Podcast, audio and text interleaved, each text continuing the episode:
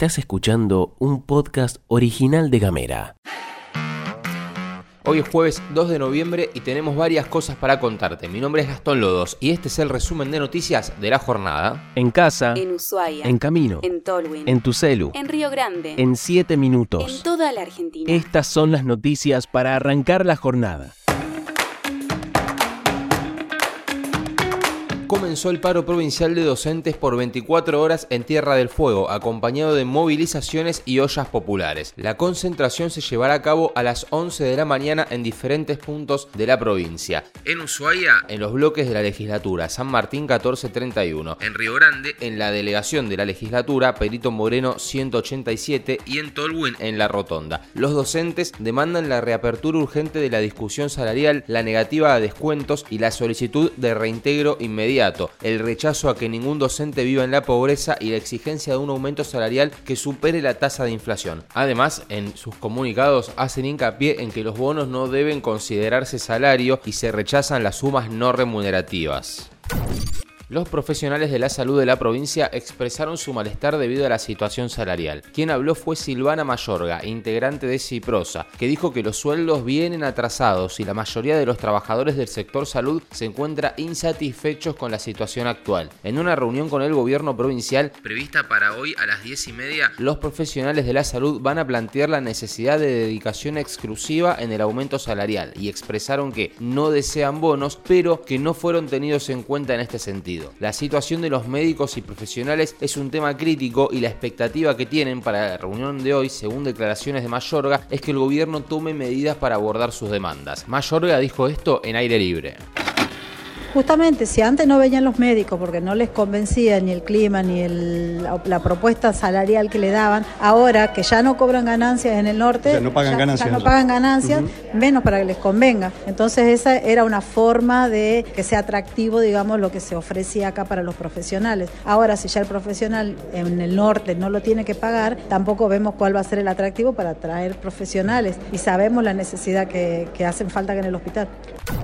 Vamos con una data que nos pasaron al 2901 50 29 90 y es que se va a realizar el tercer encuentro austral de tiempo libre, recreación y juego, que tendrá como tema central este año la recreación y el juego como derechos humanos a 40 años de la democracia en Argentina. Abordará subtemas relacionados con la recreación y la educación, el desarrollo sociocultural y comunitario y la recreación en el ámbito de la salud. El evento se llevará a cabo los días 3 y 4 de noviembre, mañana y pasado, con actividades tanto en línea como presenciales. Durante el primer día se llevarán a cabo conversatorios online sobre temas educativos y políticas públicas relacionadas con el tiempo libre, con la recreación y con el juego. El segundo día contará con intervenciones lúdicas, talleres, experiencias patagónicas y presentaciones de pósters. Esto será de forma presencial, todo esto que te contaba recién de la segunda jornada, y será en el Centro Cultural Nueva Argentina de Ushuaia.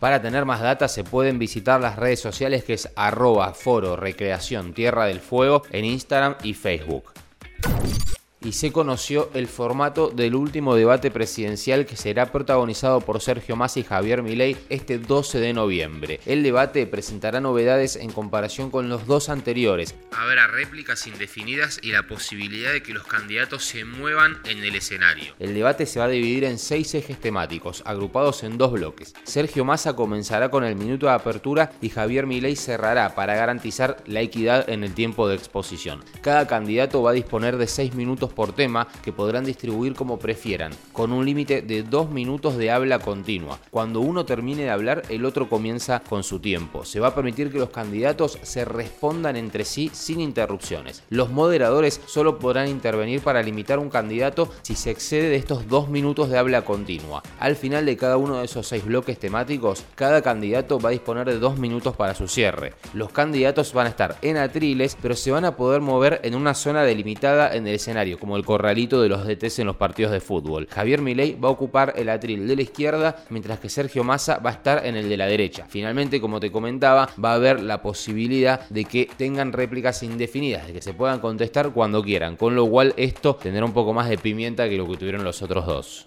Seguí nuestros contenidos en gamera.com.ar.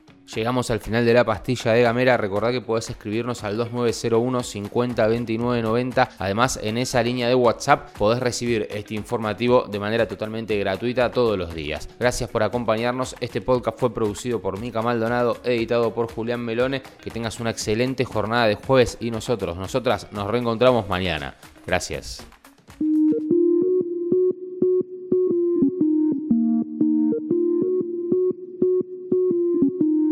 Estás escuchando un podcast original de Gamera.